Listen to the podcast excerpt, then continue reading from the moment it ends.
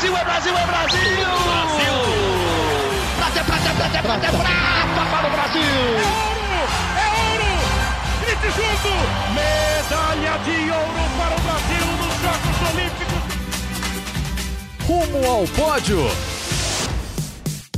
Saudações olímpicas! Este é o Rumo ao Pódio, podcast de esportes olímpicos da Globo. Eu sou Marcel Merguizo, estou aqui nos estúdios da TV Globo em São Paulo, hoje, terça-feira, dia 11 de abril de 2023, quando faltam 471 dias para os Jogos Olímpicos de Paris em 2024. E faltam também 192 dias para o início dos Jogos Pan-Americanos de Santiago, no Chile. Hoje quem está comigo novamente é Guilherme Costa. Tudo bom, Gui? Fala Marcel, bom dia, boa tarde, boa noite para todo mundo ligado no Rumo ao Pódio, as Olimpíadas chegando, os resultados acontecendo.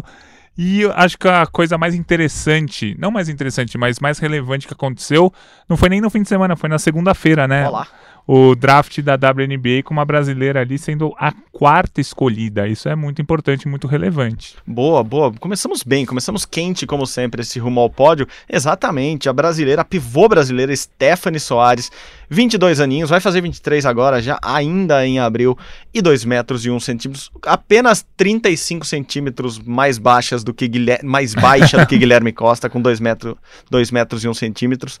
A Stephanie foi draftada, né, foi escolhida, né, aquele processo de escolha ali do, da, da NBA funciona igual, na WNBA funciona igual, na NFL, enfim, os esportes americanos têm isso, que é a pegar lá na universidade, né, as, as atletas que estão se formando na universidade, escolher para o seu time. Ela foi escolhida pelo time de Washington, Washington Mystics.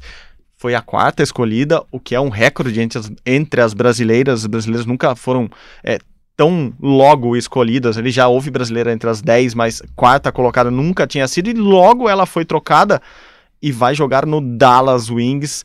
É, Camilo Pinheiro Machado, nosso correspondente lá em Nova York, é, produtor da TV Globo, entendidaço de NBA e WNBA, conversou hoje com a Stephanie. Ela estava super animada e eu vi ele comentando Gui, na, no Redação Sport TV mais cedo que, que foi bom para Stephanie ir para Dallas, porque elas vão precisar de uma pivô com ela. Ela pode jogar de 4, de 5 ali, né? A posição número 4, posição número 5. Ela tem arremesso de 3 também, mas ela é uma pivô pela altura dela, a gente consegue perceber.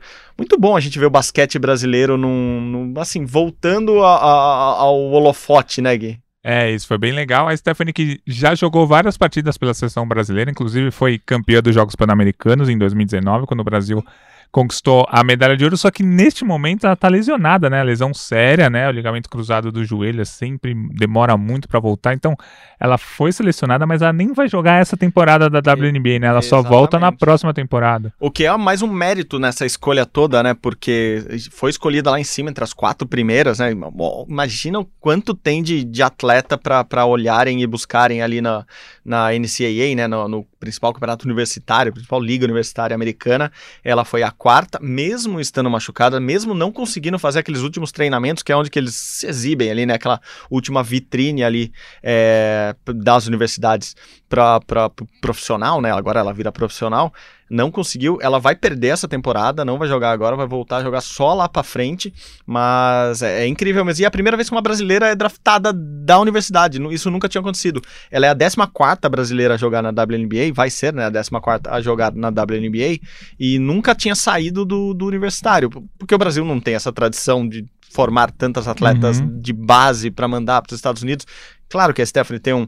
A mãe dela foi jogadora de basquete, jogou nos tempos de Hortência e Paula jogou, inclusive aqui no Brasil, mas é americana, voltou para lá, a Susan. O pai dela também jogou basquete, então tem uma tradição familiar. Ela fez todo o colegial lá, o high school, o ensino médio nos Estados Unidos, então ela estava lá, por isso que ela é a primeira brasileira a ser draftada, porque o Brasil não tem essa tradição também, e o Brasil atualmente não tá com uma tradição no basquete. É assim, a tradição do basquete, aqui a gente respeita essa palavra tradição, é coisa de antigamente mesmo. Assim, há uns 20 anos, desde a idade da Stephanie, o Brasil não brilha no basquete feminino. Esperamos que volte a brilhar, lembrando mostrando que o Brasil não foi na, no basquete nas Olimpíadas e nas Paralimpíadas de Tóquio, nem entre os cadeirantes, nem entre as mulheres, nem entre os homens, nem, assim, ninguém. Nem o, o Brasil, 3x3 também não. O Brasil não pegou a bola laranja das Olimpíadas de. Só uma árbitra, né? A gente teve uma árbitra que apitou até o jogo masculino Pronto. nos Estados Unidos, mas de atletas não tivemos nem, nenhum na Olimpíada. E a vaga da seleção feminina é um longo trajeto para se o Brasil quiser conquistar a vaga para a Olimpíada de 2024. Em julho agora vai ter a Copa América. Essa Copa América dá quatro vagas nos campeonatos pré-olímpicos que vão ser em fevereiro de 2024. É, a Stephanie não vai poder disputar essa Copa América de julho. E aí, em fevereiro de 2024, se ela já estivesse 100% recuperada, e o técnico, claro, quiser convocá-la, né, o José Neto, ela vai jogar os pré-olímpicos lá no começo de 2024 para o Brasil tentar voltar para a Olimpíada, ou na verdade voltar para uma grande competição, porque mesmo o campeonato mundial, né, a Copa do Mundo de Basquete Feminina que foi é, recentemente, o Brasil não conseguiu nem se classificar para competir no ano passado. É, o Brasil não está se classificando tanto no basquete masculino quanto no feminino para grandes competições. O basquete masculino não foi para o último PAN, né? Assim, a gente falou do título da feminina aqui, mas o masculino não se classificou para o último PAN. Então, olha que absurdo não se classificar para o PAN. Assim, a gente está falando de coisas é, inimagináveis para um, um basquete que tem tanta tradição é, em mundiais, em Olimpíadas, tem medalhas mundiais, tem medalhas em Olimpíadas, e o basquete brasileiro passou por uma seca braba. Agora o masculino está classificado para o Mundial, que vai ser na Ásia também no segundo semestre. O Mundial classifica para a Olimpíada, então é importante o Brasil ficar ali entre os primeiros da, das Américas para tentar essa vaga. Se não, como no feminino, o ano que vem tem esses pré-olímpicos que são dificílimos. Normalmente é, são grupos com dois ou três é, europeus, acho que dois europeus cabem em cada grupo, então é sempre difícil, porque cada grupo classifica só um para a Olimpíada. O basquete masculino já sofreu com isso na, na última classificatória para Tóquio. Esperamos que a feminina não sofra tanto, apesar de já saber que vai ter que disputar pelo menos esse classificatório, é, esse pré-olímpico com grupos para tentar se classificar. Mas é isso, é a gente tentar ver. Eu estava pensando nisso antes do podcast, o quanto a gente fala pouco de basquete. Claro que a gente tem vizinhos aqui do podcast, do, do, nosso Rumo ao Pódio, que falam muito, muito bem de basquete, mas o quanto a gente fala pouco do basquete olímpico. E, e o basquete é um dos principais esportes isso. olímpicos do, da história. Né? É, e a gente falou que a Stephanie vai ser a 14 brasileira a jogar WNBA, acho que vale só citar a lista completa, né? Tem a Damires, que até está com um contrato vigente ainda com Minnesota. Tem a Janete, a Alessandra, a Leila, a Claudinha, a Cíntia dos Santos, a Ellen Luz, a Adrianinha, a Kelly, a Érica Souza, a Isiane, a Nádia Gomes e a Clarice dos Santos. Lembrando que a WNBA, se não me engano, foi criada em 97, né? Por isso que Hortência e Paula, por exemplo, não, não jogaram. Sim. Elas já tinham. A Hortência se aposentou após a Olimpíada de 96, a Paula se aposentou em 98. Então elas não jogaram a WNBA porque é uma liga muito mais recente do que a NBA, que é a liga masculina que vem lá dos anos 60. Enfim, é, então ela vai ser a 14 brasileira a jogar e só repetindo, ela não vai jogar essa temporada. Ela foi foi escolhida pelo time, mas pelo Dallas, pelo Washington, depois foi pro Dallas, mas ela não vai jogar essa temporada que ela ainda tá se recuperando da lesão no joelho. Perfeito, e como bem, bem, bem registrou aqui antes da gravação, nosso editor Pedro Suaide, Camila Cardoso pode ou deve Sim. ser a 15ª brasileira, já está lá na W, não, W, na NCAA e, e, deve estar na WNBA em breve, ela que vem se destacando já nos campeonatos universitários, então temos sim é, brasileiras novas brigando por espaço no, no, no basquete mundial e esperamos que isso reflita também na seleção brasileira em muito breve. Boa, Gui, falamos de basquete, começamos com um assunto bem quente aqui no rumo ao pódio dessa semana, vamos passar para outros esportes, porque teve muita coisa que aconteceu, né? O fim, fim de semana foi, foi bem agitado. Você reclamou do seu primeiro fim de semana, que foi uhum. mais de leve. Esse aqui foi bem agitado. Já falando em Olimpíadas, vamos começar por elas. Martine Grael e Kaina Kunze foram campeãs do troféu Princesa Sofia, que é uma competição muito importante. Primeira etapa para a Copa do Mundo de vela. Martine e Kaina lá na Espanha, então, já conquistaram o primeiro título da temporada. É, foram bem, principalmente ali no final da competição e segunda colocação para as holandesas, e que são aquelas que vão, pelo jeito, ficar ali no, no calcanhar das brasileiras, pelo que a gente está vendo nesse ciclo, né? É isso, as holandesas ganharam o Campeonato Mundial do ano passado, que a Martina e a Keina ficaram em sétimo. A gente comentou muito na época que foi um mundial em condições extremas, o vento muito diferente. Foi no Canadá, que é onde ninguém está acostumado a velejar. Então, o mundial do ano passado acho que foi atípico para a Martina e a Caena. Agora, esse ano voltou ao normal, digamos assim. Elas foram lá e venceram essa etapa da Copa do Mundo que contou com as melhores atletas. É, foi é praticamente uma prévia. O Troféu Princesa Sofia da Espanha é sempre uma prévia do que a gente vai ver no Campeonato Mundial. O Campeonato Mundial vai ser em agosto. Já vai valer vaga nas Olimpíadas, mas para Martina e para Caena eu acho que é, é muito fácil, entre aspas, para elas conquistarem a vaga, né? Elas são sempre campeãs, vices e tal, e são nove vagas pelo Campeonato Mundial, então deve ser tranquilo é, a classificação delas. Depois tem os Jogos Pan-Americanos no, no fim do ano. E assim, a Martina e a Kena são muito consistentes, né? Então, é, elas são atuais bicampeãs olímpicas e eu não duvido nada que elas cheguem a Paris é, pelo menos nesse momento, como favoritas ao tricampeonato. Né? A gente lembra que nenhum brasileiro ou brasileira tem três medalhas olímpicas como atleta. Três medalhas de ouro olímpicas como atleta. Zé Roberto, como técnico, foi tricampeão, mas como atleta, ninguém. Então eu acho que a Martina e a Caína são as grandes candidatas para serem as primeiras tricampeãs olímpicas do Brasil. O Mundial que é em Haia esse ano, né? Assim, lá no. Não é. Isso. É, é, é Holanda, não? Ah, é, é isso, na casa da, das, das principais rivais Exatamente, delas. isso que eu ia falar. Na casa da, das rivais, essa dupla holandesa, você falou bastante depois das Olimpíadas, né? Acontece muito ali na vela, ainda mais em classes como essa, que são mais recentes, é, na 49 FX, é, que Martina e Caína são das poucas que vão sobrevivendo ciclo após ciclo, campeonato após campeonato, estão aí há mais de 10 anos juntas claro, ganhando. É igual técnico de futebol, né? Assim, nossa, esse técnico tá há 10 anos no mesmo clube. Claro, ele tá ganhando normalmente. Né? É o que acontece com elas, elas ganham repetidamente há muito tempo, mas as holandesas fizeram uma troquinha com uma mais nova, uma mais experiente, e essa dupla parece que vai incomodar a, as brasileiras. Eu falei do campeonato em Haia porque é, é, um campeonato mundial que envolve todas as classes. Na vela, muitas vezes tem, ah, a 49er tem seu mundial, uhum. a, a outra tem outro mundial. Nesse daí é o mundialzão, né? O mundial grandão esse Isso, ano. Isso, é o mundial com todas as classes olímpicas. Então, muita gente, por exemplo, em 2022 a gente teve oito campeonatos mundiais diferentes, um de uhum. cada classe, tá, um em cada época do ano, em cada lugar do mundo. Agora, 2023 é um mundial unificado, até porque valem vagas é, na, nas Olimpíadas. E a, a, na Olimpíada de Tóquio, em 2021, as, das 10 primeiras duplas classificadas, vou pegar as 11 primeiras. As 11 primeiras duplas classificadas, oito já mudaram as parcerias. Só três mantiveram a parceria, uma delas, inclusive, a Martina e a Ken. Outro dia a gente entrevistou elas e é muito engraçado, porque agora é, essa classe foi inventada em 2012, né? A 49 era uma classe recente, então começou ali em 2012, 2013 as primeiras competições para virar olímpica em 2016. E aí elas falaram assim: pô, no começo todo mundo, a gente era amigo de todo mundo, a gente conhecia todo mundo. Agora a gente, elas têm 29, 30, 31 anos, eu não sei, mas elas têm por volta ali de 31 anos. Agora a gente é mais velho, a gente não conhece mais ninguém, chegou a galera nova, a gente fica meio por fora das conversas, do papo. Então, assim, a geração de 49ers já mudou a Martina Kena continua entre as melhores do mundo, mas a geração já mudou. É, então elas mesmas se sentem um peixinho fora d'água, sendo jovens ainda, principalmente no mundo da vela, mas Sim. quem chegou agora é mais jovem ainda. 32 anos as duas, bem, bem jovenzinhas é. ainda, mas é isso. Só tem elas de campeãs olímpicas na classe delas. É, Pode sim. ser que elas se mantenham, e é o que a gente espera, que elas se mantenham, tem tudo para se manter como campeãs olímpicas, se tornarem as primeiras brasileiras ou brasileiros ou qualquer tipo de ligação com o país tricampeã. É, competindo, né? Exceto José Roberto Guimarães. Então, muito legal, muito legal vê-las ganhando, porque é isso, né? O normal é isso, voltou tudo a normal. É o Mundial isso. estava muito fora do padrão ali, elas sempre estão beliscando medalha, sempre estão bem. É, o Brasil não conquistou mais nenhuma medalha nesse Princesa Sofia, que sempre tem ali muitas classes também, mas vamos ver, porque o ano, o ano promete é, pro Brasil ainda, né? Mas a, a, vela tá começando a preocupar, assim, né? A gente lembra, a vela é o, é o, o esporte que mais medalhas de ouro trouxe pro Brasil na história de Olimpíadas, tem uma tradição gigantesca, mas as últimas duas Olimpíadas a gente só teve uma medalha, que foi exatamente o ouro da Martini da Caena. E agora, com as, algumas aposentadorias recentes, o Jorge Zarif, já que sempre brigou por medalha, não está mais na vela olímpica. O Robert Scheid também, a princípio, não está, porque o Robert sempre pode voltar. É, o né? Robert Scheid aposentou, não saberemos. Mas assim, assim ele está sem competir numa classe olímpica desde o fim da Olimpíada de, de Tóquio.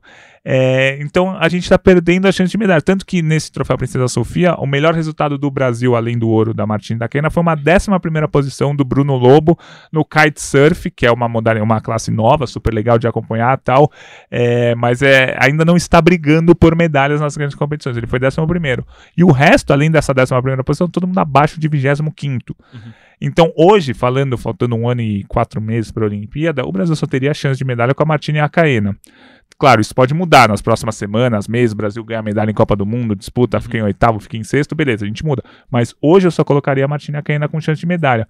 O Matheus, que a gente falou bastante uhum. dele no ano passado, que ele é da Arc Foil, que é a nova classe olímpica, ainda não conseguiu um outro bom resultado. Faz um ano que ele não consegue um bom resultado em grandes competições. A classe 470, que agora é mista, antes a gente tinha é, a classe 470 masculina, 470 feminina. Agora virou uma dupla mista, uma classe só.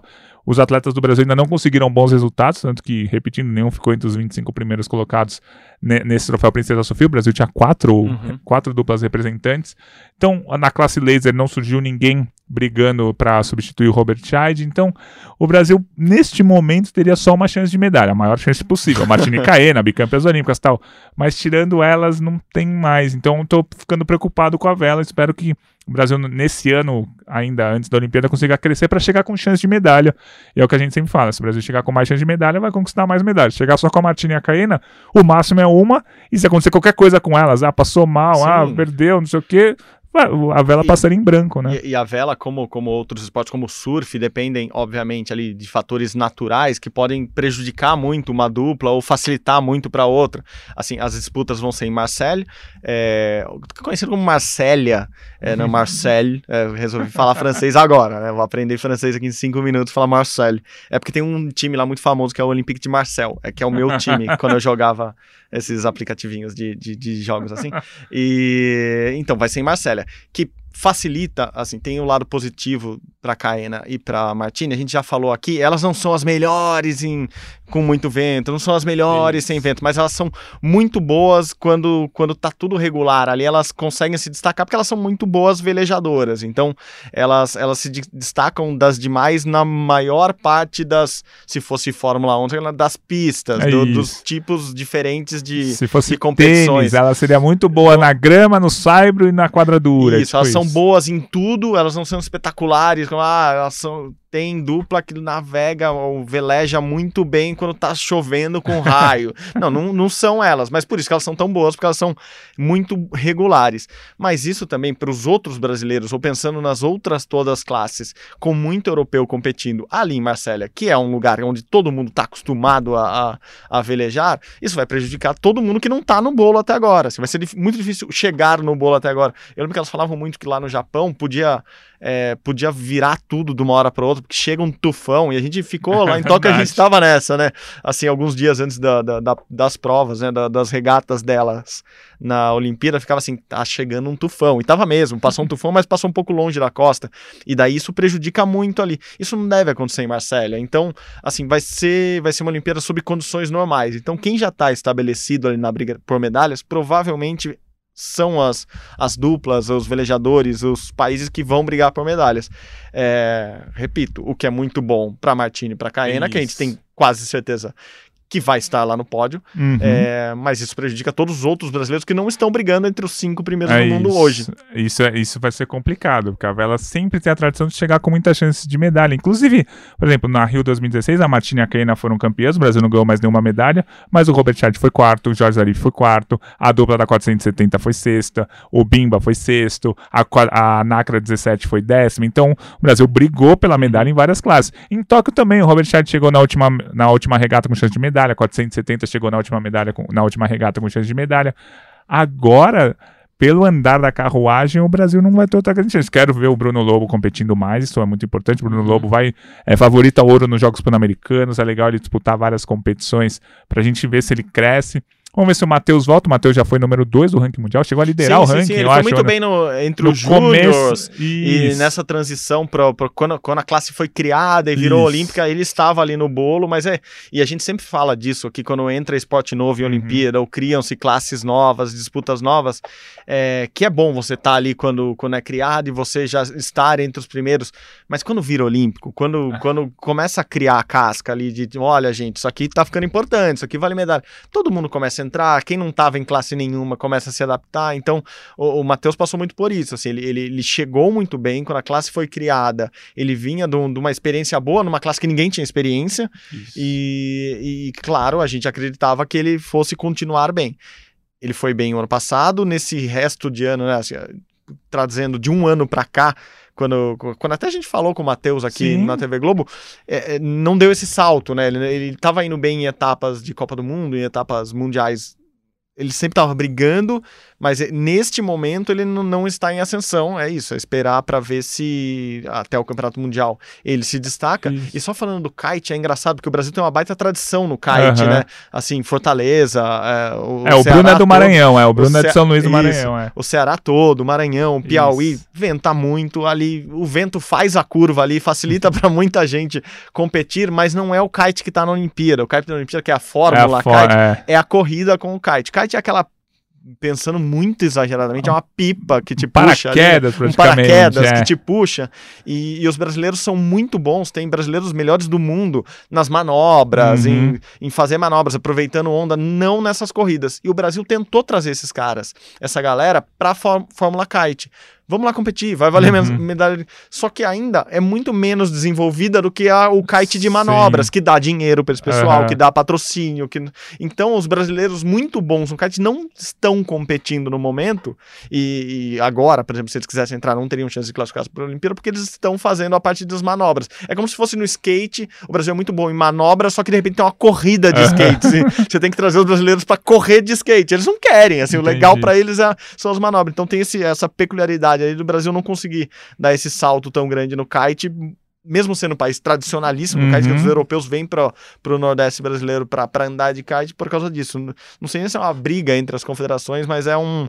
é, rolou ali uma, uma disputinha e os brasileiros acabaram não indo para a corrida que é a Olímpica. É, então vamos, vamos seguir acompanhando a vela. assim, É isso. A gente fala, hoje, no dia 11 de abril, o Brasil só teria uma chance de medalha, Martina e a Caena. Mas tem um ano e dois, um ano e três, um ano e quatro meses para os atletas brasileiros mostrarem que eles vão chegar com chance de medalha. E essa, claro, é a nossa torcida, né? É Isso que a gente vai acompanhando de perto a vela brasileira, porque tem mais etapas da Copa do Mundo esse ano, depois do Campeonato Mundial, Jogos Pan-Americanos, todos os torneios classificatórios para a Olimpíada de Paris. Perfeito, Gui, perfeito. Falando em chance de medalha, a gente está falando bastante dessa, dessa modalidade, desse esporte. Aqui a ginástica rítmica, a gente falou, entrevistou inclusive as meninas do conjunto aqui no mês passado, Gui, mas agora tem uma brasileira se destacando assim, semana após semana, etapa de Copa do Mundo atrás de etapa de Copa do Mundo, quebrando recordes, vamos dizer assim, né? Batendo marcas, quebrando marcas.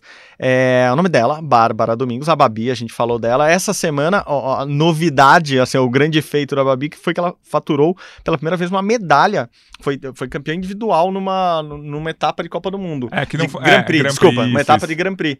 E, mas, de novo, a gente eh, exalta aqui muito o feito da Babi, mas é aquele aquele detalhezinho da modalidade que tem mundiais, tem tem não sei o que lá, que ela é muito boa na fita e ainda não tá conseguindo levar essa essa nota altíssima para todos os outros elementos, para todos, assim, conseguir no conjunto geral das notas ficar entre as primeiras, ficou em oitavo nessa etapa, que de novo aqui vou falar um francesaço agora, eu acho que chama Thiers, a cidade lá na França, se escreve T H Quase Thaís, A né? é, Tha- e quase Thaís, Thaís com T I ali no começo, eu acho que é Thiers, então lá na cidade de Thiers na França, é, de novo com o Bad Romance lá na fita novamente.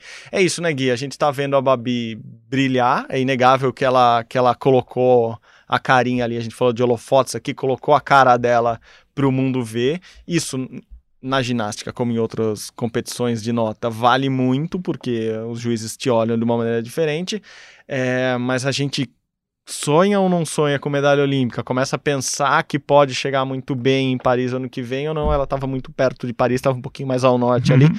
mas é, é uma atleta que a gente vai prestar muito mais atenção pelos resultados, mas até onde a gente pode sonhar? Então, uma medalha olímpica é muito difícil, né? Porque na Olimpíada a gente só tem uma prova de ginástica rítmica individual, que é o individual geral, que é soma as- os quatro aparelhos. Não tem a, a fita atualmente ela é uma das melhores do mundo. Ela foi bronze em etapa de Copa do Mundo. Ela ganhou esse Grand Prix que você falou essa semana. Ela ganhou esse Grand Prix com a nota 31 e 100, que daria a medalha de bronze para ela no Campeonato Mundial do ano passado Uhum. na fita, Na no fita. exercício fita. No... Aí chega na Olimpíada, ela tem que ir muito bem nos quatro aparelhos para brigar por uma medalha. Na, nesse Grand Prix, ela foi oitava colocada no individual geral. É, e foi um Grand Prix que algumas das melhores do mundo não estavam. Muitas estavam, mas algumas não estavam. Na outra Copa do Mundo, ela tinha sido décima no individual geral. Então, pensar numa medalha olímpica para ela, ela vai ter que dar esse salto de décimo para terceiro. Uhum. É, é, Assim, eu não vou falar que não tem chance, mas é muito. Hoje, hoje falando no, no dia 11 de abril, é, seria muito difícil uma medalha dela. Ela já tem uma apresentação de fita muito boa, de bola boa, de arco bola, mas a das massas dela, ela sempre as massas sempre puxam a nota para baixo dela. Sempre ela cai uns 3 ou 4 pontos com relação às adversárias, com tirando 26, 27 nas massas, ela não vai conseguir uma medalha olímpica. Então ela tem que crescer nas massas e manter ou melhorar um pouco os resultados nas outras, nos outros três aparelhos. Pensando no campeonato mundial desse ano, que vai ser em Valência em agosto, ela pode conquistar a primeira medalha da história do Brasil, porque no campeonato mundial tem a fita, você disputa só a fita lá e ela é uma das melhores do mundo atualmente. Então ela vai chegar como uma das candidatas favoritas ao título na fita, vai brigar por uma final, talvez até uma medalha na bola e no arco, e no individual geral, se ela for top 10, já vai ser um grande resultado. Então medalha olímpica é um pouco mais difícil de sonhar, mas claro, melhorar 3, 4 pontos nas massas, aí a gente começa a pensar numa medalha olímpica. Vamos ver como que a Babi se desenvolve nesses outros meses, mas é sempre bom lembrar, a gente está falando de medalha olímpica, mas assim, todos esses resultados que a gente está falando dela, inclusive no individual geral, já são os melhores da história do Brasil. Isso, exatamente. Então, assim, ela já é a melhor da história do Brasil no individual, que a gente já tá tentando projetar uma possível medalha olímpica de tão boa que ela tá nesse começo de ano. E a gente está falando, projetando tudo isso para a Olimpíada, que, que no final é o auge geral aqui, mas como o Gui falou, no Mundial, nos Jogos Pan-Americanos, tem as medalhas individualizadas por aparelhos, né? Então, é, a, a Babi pode ser campeã mundial na fita, pode ser campeã pan-americana na fita. O Brasil nunca foi campeão pan-americano individualmente com, com, com, na ginástica Isso. rítmica. Então, assim, há feitos muito grandes que a Babi está conseguindo Claro. fazer. E assim, ela só não evoluiu mais ainda, porque ano passado ela teve uma, uma lesão, lesão. grave na, na cintura, ou, ou alguma coisa, no quadril, se eu não me engano. No quadril, e ficou um tempo parada. E, mas se olhando o último mundial dela, que se eu não me engano ela foi 17, alguma coisa assim, pra cá, é uma evolução muito grande. Você falou da, dos aparelhos, que eu peguei as notas dela aqui. É, então, ela foi ouro lá em Thier com 29,300, a nota dela na fita. Daí o segundo aparelho melhor, olha, ela foi até melhor na bola, 29,850 na bola, é, 28,550 no arco, que como o Gui não gosta de falar, é aquele bambolê, que não chama bambolê, chama arco, é, a bola é uma bola mesmo, é, e 27,350 nas massas, que escreve maçãs sem o tio, é, mas chama massa mesmo, que parece muito aqueles malabares que a gente vê no circo. É, e Não, aqui ela foi muito mal mesmo, no- no- a nota foi muito mais baixa na, na massa, diga Gui, não. Não, eu, eu acho que a nota da final dela, da fita, foi. Acho que você tá vendo nas eliminatórias. Deixa eu ver, pode ser mesmo. A nota da final da fita foi 31 e 100. Sim, sim, claro, É foi isso, mesmo, Você foi você isso tá mesmo. pegando a das eliminatórias. que- Exatamente, exatamente. mas você ilustrou muito bem a nota da massa dela. Quanto que foi? Exato, da massa foi 27,350. que é muito bem abaixo. Ela é perde abaixo. 3, 4 pontos contra as melhores do mundo. Se ela tiver uma média 30 nos quatro aparelhos, ela começa a brigar por medalha. pô. 31 na fita, pode. O 31 na fita pode deixar ela ter 29 nas massas e continuar brigando, Sim. mas com 27 na massa não dá. E o arco e, e a bola dela, é, eles ainda não estão tão regulares. Ela errou um pouco na Copa do Mundo, ela errou um pouco no, nesse Grand Prix. Quando ela conseguir ser regular, ter o 29 Uhum. e 30 em todas as etapas, aí Sim. também vai subir mais um pouquinho na classificação. Então, assim, é, pensando hoje, ela, ela é tipo oitava, décima do mundo. Dá pra melhorar seis posições em um ano e meio, um ano em três meses. Mas hoje ela ainda não teria condições de brigar por uma medalha. Mas, claro, a nossa torcida é que ela ganhe, que isso aqui fique gravado e vocês joguem depois ano que vem. Ah, o Guilherme falou que não queria ganhar medalha. Porque eu quero que eu quero que ela ganhe. Mas analisando assim, ainda ela é tipo oitava, décima do mundo. E a gente tá falando de um esporte recheado de detalhes, que é isso, assim, é um milímetro pro lado, a bola cai, escorrega e pinga, e- então tem, tem todas essas peculiaridades, como tem na vela, na vela chove, aqui é isso, se escorrega, a unha tá um centímetro, um centímetro mais comprida, é bastante uma unha, mas tá um milímetro mais comprida, escorrega ali, acontece alguma coisa, e, e dá tudo errado, e alguém pode passar alguém, e você tem total razão, eu peguei as notas do individual geral, que ela que ela ficou em oitavo e a soma do individual geral era essa. Com essas notas, depois na final da fita, ela conseguiu realmente uma nota maior. E para você ver como a- as notas estavam altas, e é isso que ela vai ter que fazer, acima de 30, ela conseguiu 31 e 100. É, que a segunda colocada ficou com 29, 250 e a terceira colocada com 29. Então é isso. É pensado. é, complica tudo, desde que as notas param de ser de 0 a 10, complica um É pouco a gente fazer as contas e, e explicar, mas é isso, ela vai ter que jogar as notas para cima de 30 para conseguir uma, uh, um, um título mundial, uma classificação olímpica melhor, etc, etc, etc. Mas, assim, pensando no esporte ginástica rítmica como um todo, é, a gente está numa fase muito boa do Brasil, né? Assim, uma fase que é a fase de elas apareceram. É, Assim, Sim. o conjunto apareceu e a gente está olhando com outros olhos de, olha, elas estão fazendo uma coisa diferente. É, o individual apareceu e está fazendo uma coisa legal, tem uma atleta para a gente prestar atenção e está rolando. E são, é, todas elas treinam lá em Aracaju, a gente contou isso aqui no podcast que a gente entrevistou as meninas do conjunto, é, mas são técnicas diferentes, assim, a, a técnica da Babi é a Márcia Naves, assim, não, é a, não é a Camila que treina o conjunto, então são, são coisas diferentes. Eu acho que até antigamente a- uma menina ou outra do, do conjunto era pinçada ali, fazia o individual. Hoje em dia é muito, muito centrado. Então ó, o conjunto é uma coisa, individual é outra. Mas a notícia boa para a ginástica rítmica brasileira é que estamos brigando lá em Sim. cima agora. Não estamos brigando apenas por, por melhores colocações, mas colocações que colocam as meninas no pódio. Sim, com certeza. Essa, essa é a briga. Atualmente é, é o que eu falei na semana passada.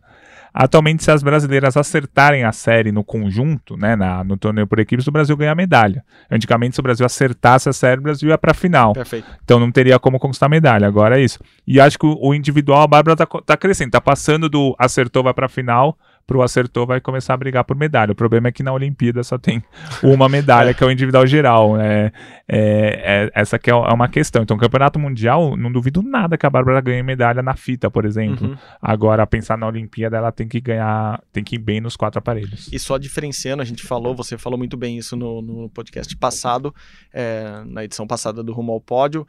Ao contrário da artística, que tem medalha para todo Isso. mundo em todos os aparelhos lá, que a Rebeca pode ganhar 200 medalhas, 200 não, ela pode ganhar 5, né? É, Seis com a equipe, Seis é. com a equipe, isso. Pode ganhar seis medalhas. Na ginástica rítmica não tem a medalha só pro solo, que seria só na fita, assim. Tem só a soma, tem só no geral, no individual geral, que para usar o mesmo a mesma comparação foi o que a Rebeca fez no Campeonato Mundial, ganhou a medalha no individual geral, que soma todos os aparelhos. É, na rítmica, na Olimpíada, não tem isso. Enfim, acho que esclarecemos essa confusão toda. Demos voltas como, como, como grandes arcos e fitas aqui. Pena que vocês não estão vendo a gente aqui, porque a gente tá com arcos e fitas e bolas e massas jogando pra cima agora, enquanto grava esse podcast, porque a gente tem muita habilidade e a gente vai mudar de esporte, um esporte um pouquinho mais fácil, não de fazer, porque é difícil também, mas assim, correr a gente consegue, né? Correr pular barreira, eu já não consigo, porque é alto, parece que não, mas é alto, mas temos um barreirista brasileiro muito bem, Alisson dos Santos está lá se recuperando da sua lesão, mas um companheiro dele, amigaço dele, companheiro de treino dele, o brasileiro Rafael Pereira, que foi semifinalista olímpico, foi semifinalista em campeonato mundial, conquistou a medalha de bronze no meeting de Miramar, na Flórida, nos Estados Unidos. A gente falou semana passada. Agora começaram os campeonatos, gente. Uhum. Começa campeonato um atrás do outro. Ah, tá, virou primavera no hemisfério norte, começa um monte de competição. Ele foi muito bem. Ele que compete no 110 com barreira, ficou atrás apenas do americano Eric Edwards e do jamaicano Orlando Bennett é um cara pra gente prestar atenção, Rafael Pereira, né? É um cara que, assim, todo mundo que tá no atletismo no dia a dia fala assim: esse cara é bom, esse cara tá no, no caminho correto, ele vai brigar por coisa grande ainda. Me parece que começou bem o ano, menino. É, sim, sim. É que o, o ano passado ele correu muito bem, ele bateu o recorde sul-americano, mas no campeonato mundial em si, ele não correu bem a semifinal. Ele se classificou para a semifinal e depois não conseguiu a vaga para a final. Mas o tempo que ele tinha feito meses antes num, num meeting, acho que foi 13 e 18, daria a vaga na final e até brigaria por medalha. Então, o Rafael ele precisa ter uma grande competição boa. No campeonato mundial ele não conseguiu, na Olimpíada ele também foi semifinalista, não foi para a final. Só que ele tem feito bons torneios antes das grandes competições. Vamos ver se na- no, no pico do ano, por exemplo, esse ano vai ser o campeonato mundial é, na Hungria, se ele consegue correr 13,20, 13,25 para brigar por, por uma vaga na final e quem sabe até por uma medalha, porque como você disse, ele é muito bom. Bom, e ele treina com o Felipe Siqueira. Aliás, treina Uhum. junto com, que é o técnico do Alisson, eleito o melhor técnico é, do Brasil ano passado no Prêmio Brasileiro Olímpico, recebeu agora no começo do ano. O, o Felipe treina o, o Rafael, assim, há pouco tempo, mas, mas treina. Então, assim, me parece um caminho muito bem consolidado para um atleta que quer brigar por coisas maiores. Eu acho que a gente vai prestar bastante atenção nele esse ano. Começou bem, tá lá nos Estados Unidos já. É, esse ano tem Mundial, tem muita coisa boa vindo aí. E vamos prestar atenção no Rafa, que é outro barreirista. O Brasil é um país dos, dos atletas que precisam pular barreiras para sobreviver no esporte. Vamos falar para outro esporte que tem barreira. Olha lá, né? Não tinha pensado nisso agora.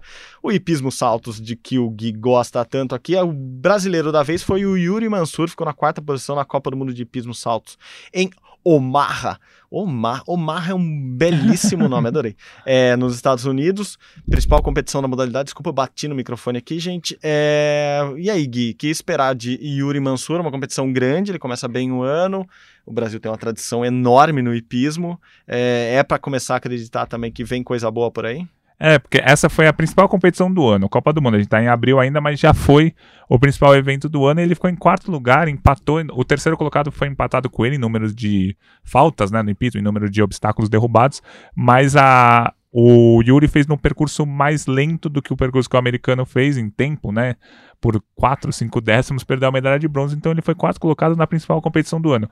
Ele já tinha ido muito bem no Campeonato Mundial do ano passado, é, então a gente tem dois cavaleiros muito bons, o Marlon Zanotelli, que é o sétimo do ranking mundial, mas ele não estava nessa Copa do Mundo, e o Yuri, que está a segunda grande competição dele, o ano passado mundial, e agora brigando entre os melhores do mundo.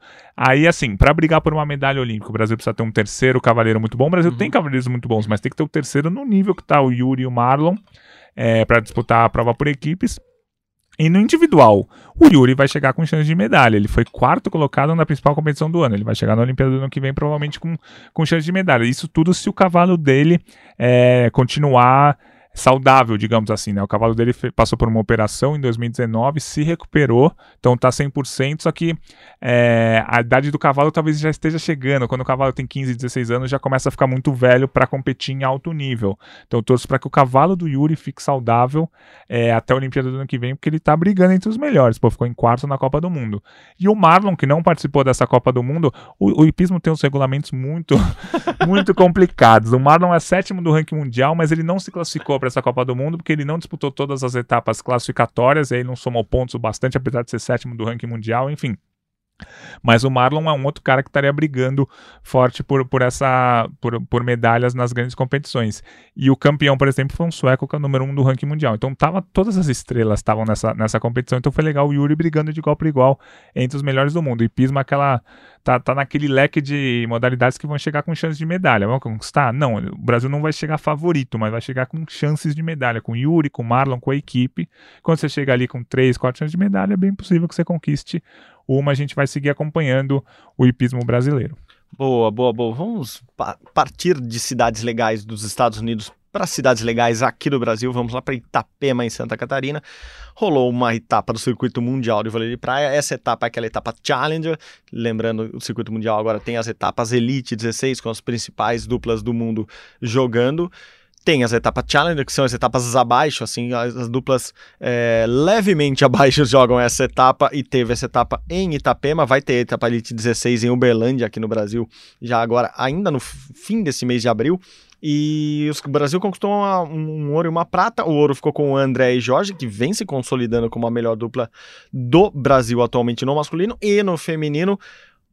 A prata, quase falei o bronze, a prata ficou com Bárbara e Carol Solberg, é, que perderam com uma dupla chinesa, a Xue e a Xia é Axia, é X e A, não é Lixia nem Axia, sem preconceitos com nomes aqui, eu já me confundi com os nomes americanos, então Shu e Xia ganharam das brasileiras, lembrando que essa é a etapa Challenger, mas assim, temos uma dupla fortíssima brasileira, a Bárbara e a Carol, que estão brigando por essa vaga da Olimpíada.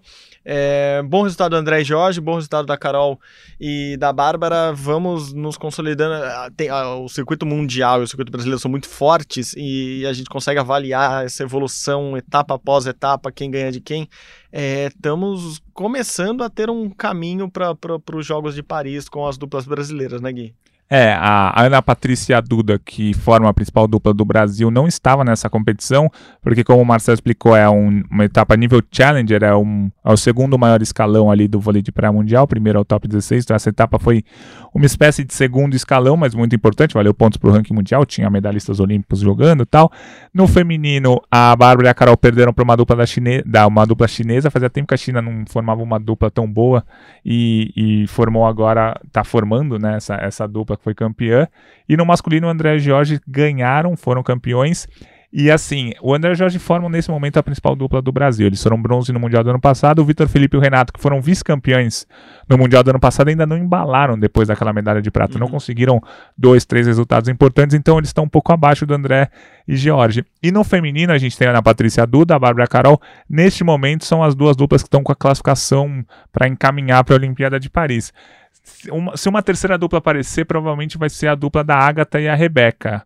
Elas não jogaram essa competição, a Agatha voltou da gravidez recentemente, não conseguiu é, se recuperar 100% ainda para competir, mas é uma dupla muito forte, né? A Rebeca e a Agatha tiveram na Olimpíada de Tóquio 2021, a Agatha é até medalhista olímpica de 2016, é, então acho que é uma dupla muito forte que pode tirar a vaga da Bárbara e da Carol, por exemplo, mas a gente ainda não viu o potencial delas dentro, da, dentro de quadro. Então, o vôlei de praia ainda tem uma longa temporada pela frente, várias competições, a gente vai acompanhando sempre, mas com a tranquilidade que o vôlei de praia está melhor do que na Olimpíada de Tóquio, quando não trouxe nenhuma medalha, mas eu não sei o se o Mundial do ano passado, quando o Brasil conquistou três medalhas, mostra exatamente o que o Brasil é no vôlei de praia atual, ou aquele Mundial foi um ponto fora da curva positivo. Vamos seguir acompanhando as principais duplas do Brasil. O famoso nem tanto ao céu, nem tanto à Exato. terra, né? Assim, nem tanto ao Mundial, nem tanto à Olimpíada. Assim, o Brasil não é tão ruim quanto foi nas Olimpíadas de Tóquio, também não é, talvez, não seja tão bom atualmente como foi no Mundial, como a gente disse, essa etapa é de challenge, mesmo assim o Brasil brigou com um ouro e uma prata, assim, não estavam as principais duplas do mundo. Gostei muito, você falou de recuperação da de uma, de uma dupla chinesa, né? Que verdade não tinha aparecido, e a China sempre aparece com, com duplas pontuais ali no, no circuito. Eu gostei muito de uma dupla jovenzinha cubana, que também, assim, Sim. a Cuba não aparecia há muito tempo no circuito, e assim, ter essas, essas divisões, que não são divisões, claro, assim, não é a segunda divisão que tem acesso, mas enfim, é, ter esses campeonatos mais divididos, você consegue ver duplas surgindo como essa dupla é, cubana, que eu gostei, assim, jovens. É, surgindo mesmo. Você vê que dali uhum. vai sair alguma coisa e gostei muito. Uh, os franceses também foram bem, enfim. O, o, vôlei masculino é muito equilibrado ali e, e, e, equilibrado e diverso, né? Porque é Noruega, uhum. é Cuba, é, assim, a gente tá vendo muita coisa. Tá muito louca uh, essa, essa, essa, essas etapas do, Exato, e tem uma dupla sueca muito boa que surgiu esse ano, que, nossa, é, tá, tá fazendo pau pau com a Noruega é no isso, masculino. Teve é, final esses é dias, isso. Noruega e Suécia. É uma dupla muito forte. Assim, Você acha que é forte. esqui? Não, é vôlei de praia. vôlei de né? praia, exatamente. De praia. E uma, uma observação legal a falar, a Shui, que é uma das chinesas que, que, ganharam, que ganhou essa medalha de ouro, ela jogou a Olimpíada de Pequim 2008, foi medalhista lá. Aí fazia muito tempo que ela não participava, ela chegou a se aposentar, voltou tal, e agora voltou esse ano a jogar. Ela se aposentou em 2019, passou a pandemia inteira sem jogar, voltou agora e voltou com uma medalha de ouro já numa etapa do circuito mundial. A Shui foi medalhista olímpica lá em 2008, quando ela tinha 19 anos. Caramba. E agora voltou, depois de três anos aposentada aí, já voltou dando trabalho para as brasileiras. Boa, boa, boa. Bom, falamos aqui de campeonatos no Brasil, vamos falar agora da, da América, na América do Sul. A gente vai voltar para o Brasil também, mas vamos falar primeiro de um sul-americano, de um esporte que a gente fala pouco aqui, apesar de ele ser novo nas Olimpíadas, apesar do Brasil é, ter atletas, a gente pouco destaca, que é o BMX Freestyle, porque nesse final de semana tivemos o Campeonato Sul-Americano de BMX Freestyle lá em Lima, no Peru, onde foi o último PAN, e eu tô falando desse esporte justamente para pensar um pouco no PAN desse ano. A brasileira Duda Bourguignon conquistou a medalha de ouro lá em Lima, e o Gustavo Balalouca, que a gente conhece muito pelos eventos do verão espetacular aqui em Carapicuíba, ficou com o bronze e, e eu estou destacando eles porque o Brasil tem vaga no Pan-Americano, eles mesmos devem ser os representantes e, e a briga para a classificação olímpica, o esporte já estreou em Tóquio, a gente mal falou porque o Brasil não se classificou, mas o, o Bala está crescendo, essas posições assim em campeonatos sul-americanos ou aqui pan-americanos são importantes para ele subir no ranking, então ele está chegando ali no ponto de corte dos, se eu não me engano, os 20, que apenas 20 que classificam para a Olimpíada, então o Bala está beliscando essa, essa posição e vai ser um esporte estreante para o Brasil que não mandou ninguém para Tóquio. Então, atenção para esse esporte, é um esporte muito legal, muito bonito de ver. A Duda é a melhor brasileira disparada, porque ela meio que não tem uhum. competidoras é, no, no, padrão dela. E, e o Bala, sim, tem, tem muitos adversários. O, o, BMX Freestyle, né, as bikes no, no Brasil fazem um, um, razoável sucesso, mas ele é o cara que se dedicou a essa campanha olímpica e, e parece que tá, tá num caminho bom tem Jogos Pan-Americanos esse ano, talvez a gente veja os dois lá e vai ser legal vê-los é, com esse caminho para Paris, como eu disse, um esporte que pode, o Brasil pode estrear nos Jogos, já que não estreou. O, o BMX veio nesse pacote de esportes radicais que, que teve skate, que teve surf, que teve escalada e permanece para os Jogos agora de Paris. É isso, a gente vai acompanhar de perto toda a trajetória dos dois, né, tanto da Duda quanto do, do Bala Louca, porque a gente precisa acompanhar o ranking mundial que dá vaga, vai ter o, o Campeonato Mundial do ano passado já deu vaga, mas aí ganharam os favoritos, Japão, Estados Unidos ganharam a vaga no masculino, no feminino, Estados Unidos e Suíça. Aí a gente vai ter o Mundial desse ano valendo vaga olímpica e também o, o ranking mundial. Então precisa pontuar bastante, precisa disputar o campeonato mundial. É realmente muito duro para conseguir essa vaga, mas a gente vai seguir acompanhando a nossa dupla do BMX Freestyle. E é isso que o Bala reclamava, puta intimidade aqui, né? Chamando o cara de Bala. O Gustavo Bala Louca falava muito que por que, que o Brasil não conseguiu classificar ninguém para a última Olimpíada? Claro, o Brasil não é uma potência no, no BMX Freestyle, mas ele reclamava justamente disso. Ele falou, cara, a gente não competia, a gente não saía para as competições internacionais, a gente não tinha dinheiro, não tinha patrocínio, a confederação não apostava na gente para a gente sair para qualquer campeonatinho internacional que valesse ponto. A gente não subia no ranking, a gente não conseguiu se classificar. É, claro que ó, o ciclismo, obviamente, aposta muito mais no Avancini do que no Bala Louca, uhum. é, mas é isso, assim, o que ele achava e o que ele, o pessoal do BMX como um todo falava muito é que eles eram totalmente relegados ao não investimento, porque tinha o, o mountain bike, que era muito mais famoso, o ciclismo de pista no mundo inteiro é, é, famoso, de estrada, e eles eram a novidade que talvez não se classificasse para a Olimpíada, então nem sequer investiam nele. E isso o Bala reclamava tendo algum investimento. No caso da Duda, que é a, uhum. praticamente a única competidora brasileira de nível, tem, óbvio, tem mais outras meninas que andam ali e competem. É, ela era totalmente deixada de lado. Se o Bala tinha pouco investimento, as meninas tinham menos ainda. Agora parece que andando um pouco, uma Olimpíada depois, um ciclo depois, as coisas começam a melhorar ali pro BMX Freestyle. Como eu disse, é legal ver um esporte novo, uhum. Brasil no esporte novo estreando. Claro que não é para brigar por medalha olímpica ainda, mas é isso, que uma Olimpíada vai o primeiro atleta, na segunda vão dois atletas, na terceira vai uma equipe inteira e assim vai se desenvolvendo até que um dia você vira potência e conquista uma medalha olímpica. Gui, outro esporte, esse também estava disputando competição pan-americana, mas era aqui no interior de São Paulo, em Bauru, foi o polo aquático. O Brasil disputou é, a, já teve um nome diferente, agora chama Copa Pan-Americana, mas é, é, que reúne basicamente as principais seleções da, da, das Américas. É, o Brasil ficou com duas pratas e duas classificações para o Mundial, tanto no masculino quanto no feminino. Só que parece que ainda estão vendo se o Brasil vai mandar essas seleções Mundial de Esportes Aquáticos esse ano, no meio do ano, lá em Fukuoka, no Japão. Mas enfim, o Brasil conseguiu as vagas, isso é o mais importante assim, você se posicionar ali, se você vai ou não, daí o problema não é seu, né? Exato, a seleção feminina fez dois jogos bons contra o Canadá, é, e ficou com vice-campeonato. Os Estados Unidos não participou no feminino, porque os Estados Unidos já está classificado para o Mundial, porque, é. aliás, os Estados Unidos é super campeão olímpico, enfim. Exato, a potência, é, potência a maior potência do polo feminino são os Estados Unidos. Então o Brasil perdeu um jogo de 16 a 12 e outro de 16 a 11 para o Canadá, então foram jogos parelhos até o terceiro quarto, o Brasil jogando de igual para igual, depois não conseguiu aguentar o ritmo, então no feminino o Brasil foi prata, está classificado para o Mundial, no masculino, o Brasil também foi prata, é, ganhou da Argentina na última rodada, mas tinha perdido do Canadá, só que o, o a Argentina tinha ganho do Canadá. Então, assim, o Canadá não está tão distante do Brasil. O Brasil perdeu por pouco do Canadá, ganhou por pouco da Argentina, a Argentina ganhou nos pênaltis do Canadá. Então, aí o Brasil ficou nessa brincadeira toda em segundo e com a vaga. A Argentina, que ganhou do Canadá, que foi campeão, ficou em terceiro e sem a vaga para o Campeonato Mundial. É, então, assim, é, você falou sobre mandar ou não os times para o campeonato mundial. É, é, uma discussão difícil, porque o mundial vai ser no Japão. Um time de polo aquático tem 13 atletas, aí tem mais comissão técnica, 18 pessoas no masculino, 18 pessoas no feminino. Serão 36 pessoas para ir para o Japão, ficar 15 dias lá.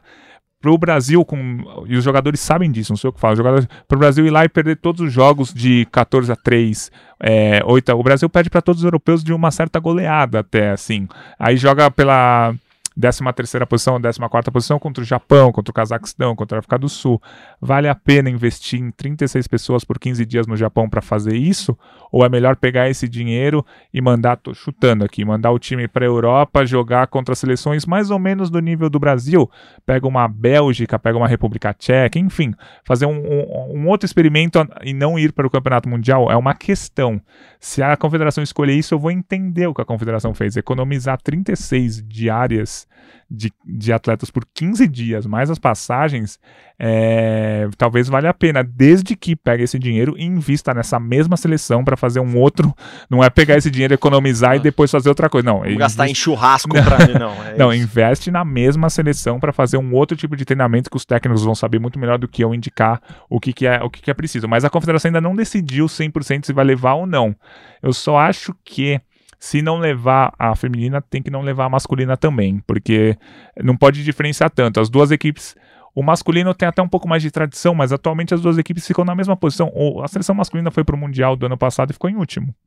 16. A seleção feminina conseguiu é, resultados um, um, pouco até melhores recentemente. Então, assim, se não for para mandar a seleção feminina que não mande a masculina também, pegue todo esse dinheiro e invista de alguma outra forma nessa mesma seleção, para a seleção chegar forte nos Jogos Pan-Americanos em outubro. Aí o negócio vale medalha, que é muito bom pra gente, e vale vaga olímpica. O Mundial pro Brasil não vale vaga olímpica porque só vai o campeão. Uhum. Acho que só os medalhistas, na verdade. Os três medalhistas se classificam para a Olimpíada, o Brasil não vai ser medalhista no Mundial de Polo E o Brasil acaba torcendo por, pelos Estados Isso. Unidos, por exemplo, no Mundial, para os Estados Unidos já garantir a vaga via Mundial Exato. e nos no Jogos Pan-Americanos abrir essa vaga que o Brasil brigaria. Isso. Então, por exemplo, se o, o Brasil não vai, vamos supor que o Brasil não vai para o Mundial Feminino de Polo Aquático, o Brasil perdeu por cinco gols para o Canadá. Estados Unidos ganha o Campeonato Mundial, já está classificado, aí vai para o PAN, Brasil e Canadá vão brigar pela uhum, vaga uhum, que exato. o PAN dá. Assim, você tirar uma diferença de cinco gols, dá. O Brasil tem chance de vencer o Canadá, mas não precisa ir para o Mundial para isso, entendeu? Dá para uhum. se preparar é, exclusivo para os Jogos Pan-Americanos. Vamos ver o que a Confederação vai, é, vai escolher. A gente critica muito, muitas vezes, a Confederação, mas eu não vou criticar se escolher não levar esse time de polo aquático. É, é um investimento muito caro para um resultado, eu não digo nem o resultado dentro de quadro, o resultado de o como a seleção vai se treinar ali, como a seleção vai se comportar, que talvez não valha a pena. Vamos ver o que a confederação hum. vai fazer. É, não há um anúncio ainda, a gente sabe de bastidores que, que isso está sendo discutido e me fez lembrar o caso da Copa Uana, agora, só agora eu lembrei o nome, como era o nome da Copa Pan-Americana, antes era a Copa Uana. Se eu não me engano, eu acho que é isso mesmo, em 2019, o, as brasileiras perderam para Cuba a vaga no Mundial. E Cuba não foi para o Mundial exato. e Cuba já meio que tinha anunciado assim, a gente está disputando aqui o Campeonato Pan-Americano, mas a gente sabe que a gente não vai pegar o dinheiro e investir nessas meninas, como você disse, para ir para o Mundial sabendo que vai tomar um monte de pancada lá e enfim, é, é, não é uma, uma peculiaridade, não é a jabuticaba brasileira. É, infelizmente, o polo aqui na América do Sul e Central, principalmente, são menos desenvolvidos que o, que o polo no, na Europa e na América do Norte, é, como acontece também com o handball e outros sim. esportes, assim. E, e, isso já tinha acontecido. Esse caso me fez lembrar agora, acabei de lembrar mesmo da, da seleção feminina cubana que tirou a vaga do Brasil e depois anunciou que não ia, daí o Brasil acabou não indo também. Enfim, é, temos essa discussão. A gente conta semana que vem se a gente tiver novidades sobre. É, a, a vai, classificação não está chegando cada vez mais perto do, do, do, Mundial de Esportes Aquáticos. Daqui a pouco a seleção brasileira também de outros esportes vão começar a ser definidas para o Mundial lá de Fukuoka. Então a gente vai falar muito dos aquáticos aqui, com certeza, nos próximos não, rumos desculpa, aos pódios. Desculpa, não, só, só como para fechar, o Campeonato Mundial masculino do ano passado teve 15 equipes, porque a 16 o Canadá foi eliminado por causa de Covid, tinha muitos casos e uhum. tal. Então o Brasil ficou em 15 de 15 países, uhum. no masculino. Sim. No feminino, o Brasil chegou a ganhar um jogo, ficou em 14 dos 16 países. Então, se você falar, não, vamos levar o masculino e não As vamos... meninas vão esfregar esse é resultado isso, na cara dos dirigentes. Isso, então eu acho que ou leva as duas seleções ou não leva, porque, sei lá, há 7, 6, 7 anos tinha uma diferença grande entre a uhum. seleção masculina e feminina. Agora elas estão mais ou menos no mesmo nível, é, brigando segunda, terceira força do continente, brigando para não ser último no Mundial. Então, se não levar um, não pode levar outro. Pelo menos essa é a minha opinião. Agora, se leva ou não leva, eles que decidam, eles que têm o dinheiro. Vocês que pagam, é, né? É isso. é isso. Gui, bom, finalizamos bem, acho que esse rumo ao pódio com, com muita coisa, muito, muitos assuntos. E até a semana que vem, então, com muito, com, com, muito mais. E semana que vem teremos surpresa. Não podemos contar ainda, mas teremos coisas legais. Só uma última coisa que acho que Sempre. vale falar, que tá fora ah. do nosso roteiro, que a gente Está? fechou nosso roteiro ontem e aconteceu na madrugada, né? Rolou a etapa de surf do circuito mundial. Não, isso é sempre bom. É surf, acontece em horários bizarros. É, é isso, foi Surf na não madrugada. ajuda nosso A programa gente aqui. fechou o roteiro ontem e geralmente a gente fala, não, surf na madrugada, mas vai cair, não vai ter surf, não vai ter onda lá, vai sempre pro outro dia. A gente, tava, a gente começou a madrugada com as oitavas de final e foi até a final no masculino e feminino. Teve bateria pra dedéu nessa madrugada e no fim das contas foi uma... Foi uma etapa que não foi tão boa para os resultados do Brasil. O Brasil teve um surfista só nas quartas de final, não estamos acostumados com isso Não. foi o Felipe Toledo, que até avançou até a semi e foi eliminado. É, mas no fim das contas foi bom porque o líder, que era o Robinson, australiano, foi pior ainda, não, não passou da primeira fase. Então o João Chumbinha, o, o, João, Chumbinho. o João Chumbinho, o João Chianca Chumbinho assumiu a liderança do ranking mundial. O Robinson australiano está em segundo e o Filipinho está em terceiro no ranking mundial. Então, se os resultados não foram tão bons na etapa, no geral o Brasil ainda mantém primeiro e terceiro. O surf do Brasil é tão bom que mesmo quando não tá bem, vai bem e sobe no ranking mundial, primeiro e terceiro. No feminino, a Tati manteve a média dela, ficou em quinto lugar, segue em quinto no ranking mundial. É, se continuar assim, ela vai pro finals, né? Que são as cinco melhores do mundo. Então a Tati também segue brigando bem ali. Então, uma etapa não tão boa nos resultados, mas boa no- na classificação geral que o Brasil subiu, porque o Robinson, que era o líder australiano, foi muito mal nessa etapa. E foi importante você falar do ranking, porque agora vai haver aquele corte no Sim. meio da temporada. Que, e assim, eu, por que, que o corte é tão importante neste ano? Porque este ano o circuito mundial classifica para as Olimpíadas. Então, sei lá, não vou falar dos brasileiros para não falar que eu estou favorecendo alguém, mas vou pegar o ranking mundial aqui. E o Jack Robinson está em segundo, o Ethan Ewing está em quarto, é, o Ryan Collins está em sexto. Cara, são três australianos nas seis primeiras isso. colocações. Se um desses aqui, mesmo muito bem, cai no corte e não passa, ele não mais tem chance de ir para a Olimpíada pelo ranking mundial desse ano. Assim, os dois amiguinhos dele vão se classificar e acabou. Assim, pode acontecer a mesma coisa com os brasileiros. Usando o exemplo hoje, João Chianca tá em primeiro, Chumbinho lá em primeiro. Segundo brasileiro, em terceiro, Felipe Toledo. Sétimo colocado, o Caio Belli. Quer dizer, o Brasil tá lá embaixo. Olhando, Iago, Iago Dora, nono. Gabriel Medina, tá, décimo primeiro, já tá ali Sim. vai ficando perto do corte. O Ítalo tá em 17. Vamos pegar o campeão olímpico Uhum. atual hoje. Se o Ítalo não passa nesse corte por alguma coisa que aconteça na, na próxima perna agora na Austrália, Ele tá fora da ele tá Olimpíada. fora da Olimpíada, pelo menos via classificação normal. Isso. O Brasil teria que ganhar o ISA Games do Isso. ano que vem, a Confederação Brasileira Escolher o convocar o Ítalo, é. Ítalo para ele ir. Então, assim, o corte esse ano na, na WSL ele ficou drástico para países como o Brasil e a Austrália, por exemplo, ou os Estados Unidos, que juntam os havaianos ali, que precisam, dependem disso basicamente para escolher as suas seleções. O Brasil hoje poderia estar, os dois representantes do Brasil na última Olimpíada poderiam estar fora de, de Paris ou do Uhum. Tahiti, que não é o Haiti, é o Tahiti, a 15 mil quilômetros, onde vão ser as disputas olímpicas no ano que vem.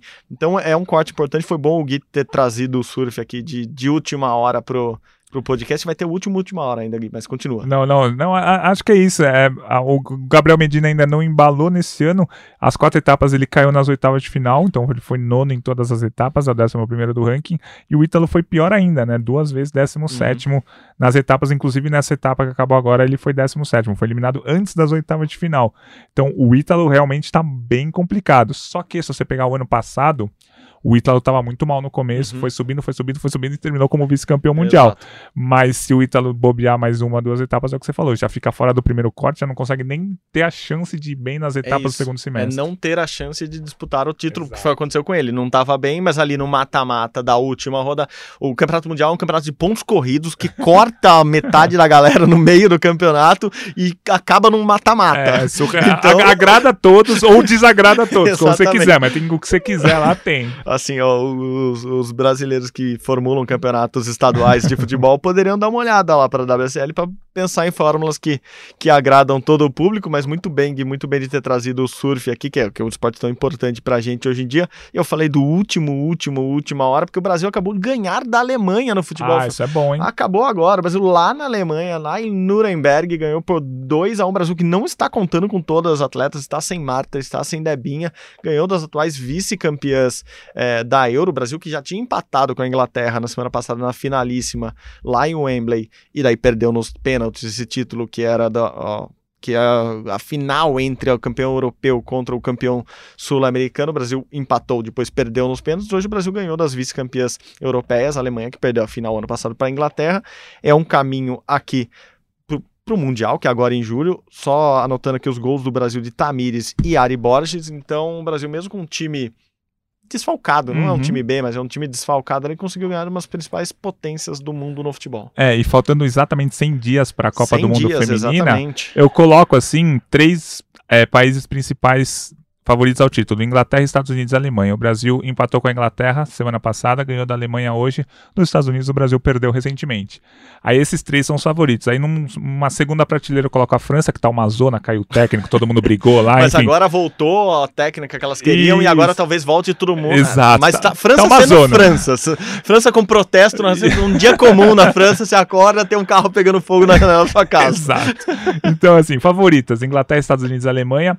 Candidatas ali num, num patamar um pouco abaixo: França, Suécia e Canadá. E aí no terceiro patamar: Brasil, Holanda, Austrália, enfim. São países que, se chegarem às quartas de final, vai ser um resultado bom. Se passarem para semi, já vai surpreender um pouco. Então, o Brasil tá nesse terceiro escalão. Vai ser uma surpresa gigantesca se for semifinalista na Copa do Mundo? Não. Mas não é favorita ficar entre os quatro primeiros. Mas o Brasil tá evoluindo. No fim do ano passado, o Brasil ganhou do Canadá, que é Exato. campeão olímpico empatou com a Inglaterra, ganhou da Alemanha. Então, há, há um ano e meio, dois anos, a gente falava aqui, pô, o Brasil tá jogando bem, mas tá perdendo. Uhum. Agora o Brasil tá jogando bem, tá empatando e até ganhando das principais seleções do mundo. Vamos ver como é que vai se configurar, principalmente o mata-mata, né? Vai ter a primeira fase, que o Brasil deve passar, mas enfrenta, por exemplo, a França. Uhum. Vamos ver como é que vai ser o mata-mata ali nas oitavas, quem que o Brasil pode pegar, para aí começar a sonhar mais alto nessa Copa do Mundo, mas estamos nos empolgando mais, viu? Porque nesses últimos meses a seleção feminina cresceu bastante. Boa, boa, boa. Agora eu acho que não tá acontecendo mais nada que seja importante a gente colocar nesta edição do Rumo ao Pódio. Vai ficar tudo para terça-feira que vem.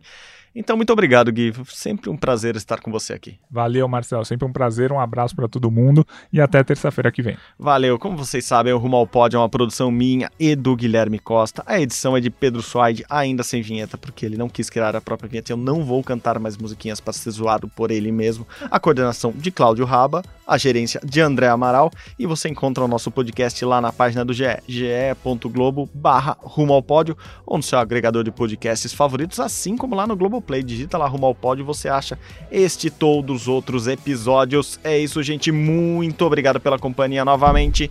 Saudações olímpicas. Tchau, tchau.